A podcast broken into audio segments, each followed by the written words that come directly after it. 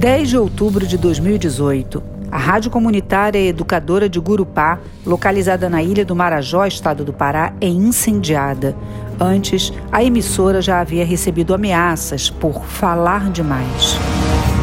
As informações preliminares levam a, a acreditarmos que foi um atentado, não foi um incêndio provocado é, simplesmente... Madrugada de 20 de outubro de 2020, a rádio comunitária Arucará, de Portel, também na Ilha do Marajó, amanhece com os equipamentos destruídos, inclusive o transmissor, calando a voz da comunidade depois de mais de 20 anos no ar.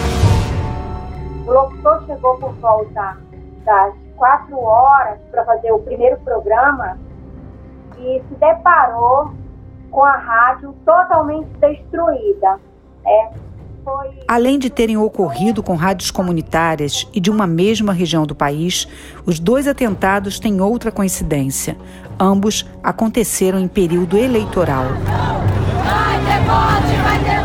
Como afirma o diretor do Repórteres Sem Fronteira na América Latina, Emanuel Columbier, infelizmente o que aconteceu com as rádios Gurupá e Arucará não são fatos isolados. Quase todos os países do mundo, quando chegam é, períodos eleitorais é, aumentam os ataques à imprensa. Acontece que, no caso do Brasil hoje, o ciclo da violência que afeta jornalistas locais tem também sido impulsionado desde o poder central. Temos um discurso de ódio que complexifica o, o trabalho da imprensa independente, o trabalho da imprensa crítica, e uh, os, os, ataques, as agressões, geralmente verbais, mas também as ameaças que estão difundidas nas redes sociais pelo sistema Bolsonaro, pelo presidente, pelos filhos, pelos ministros, uh, gera um ambiente de medo, uh, uma vulnerabilidade muito importante dos jornalistas, especificamente ao nível local, por exemplo, radialistas que estão longe dos grandes centros urbanos,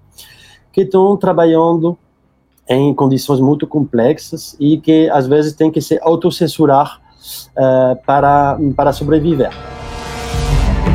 Mas além do ambiente de ódio, da violência direta e da autocensura no jornalismo, a garantia à informação, essencial no processo eleitoral, tem um novo inimigo e que veio para ficar.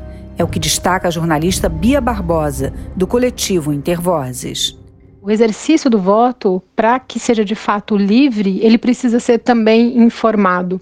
Daí o risco enorme que as chamadas fake news e que a desinformação trazem para o processo democrático. Né? Você ter o eleitor tomando a decisão sobre o seu voto com base em notícias falsas, em notícias manipuladas, tiradas de contexto, é algo extremamente perigoso para influenciar o resultado das urnas. E no combate à desinformação e às notícias falsas, o trabalho do jornalista, profissional ou não, é também essencial. Num contexto é, marcado é, por práticas de desinformação, é ainda mais importante a garantia da segurança dos jornalistas. Primeiro, porque o jornalista também é um ator fundamental para a garantia do acesso à informação é, dos eleitores sobre o processo eleitoral, sobre as candidaturas. É, mas o jornalista ele também é um ator fundamental para combater essa desinformação, né? Para checar essas notícias e mostrar para o eleitor o que, que é de fato baseado em, em, em fatos, né? E o que, que é baseado em opinião e o que, que é completamente